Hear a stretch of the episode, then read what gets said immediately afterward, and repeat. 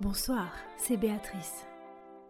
Comme chaque semaine, notre petit moment littéraire va commencer par se délecter d'un nouvel épisode de sa série consacrée à la musique. Olivier va prendre quelques minutes pour nous parler des infréquentables. Écoutez, profitez.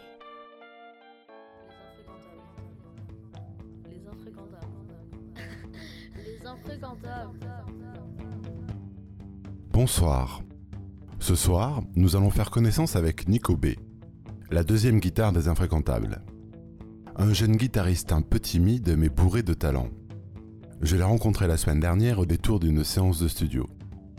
Nous avons pris le temps de discuter tous les deux et il en ressort une interview toute simple mais très efficace. Tellement Nicolas. Écoutons-le.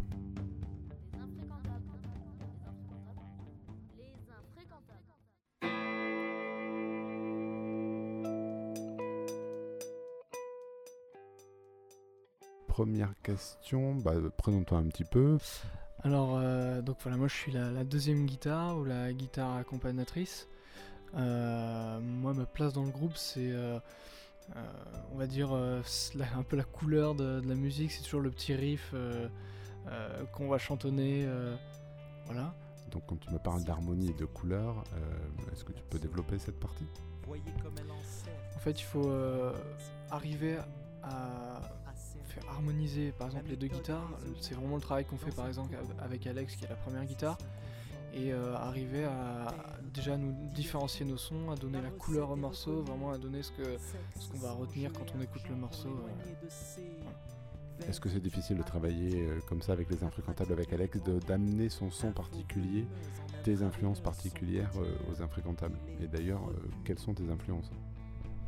C'est pas difficile, mais il y a du travail quand même parce que je pense qu'on découvre ce, milieu un peu tous les deux, euh, ses techniques, ses arrangements à deux guitares un peu tous les deux. Euh, donc il y a du travail, on est passé par énormément de phases différentes. Euh, on, a, on a essayé énormément de choses, euh, recommencé beaucoup de choses. Et, euh, voilà, après, ramener chacun ses influences. Euh, moi, c'est vrai que j'aime beaucoup, enfin, j'ai beaucoup d'influences des groupes, euh, des types musicaux, le blues, euh, J'aime un peu tout, euh, des Pink Floyd, euh, un peu de musique française, tout ça.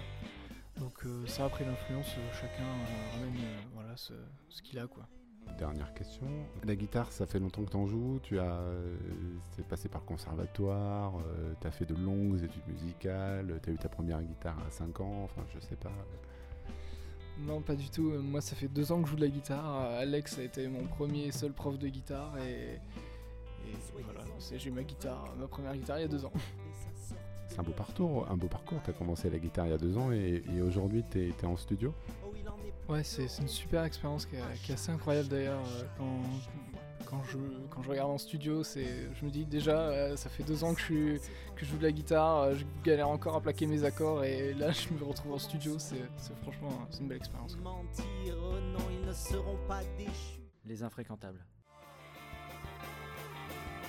Vous avez fait connaissance avec pratiquement tous les musiciens.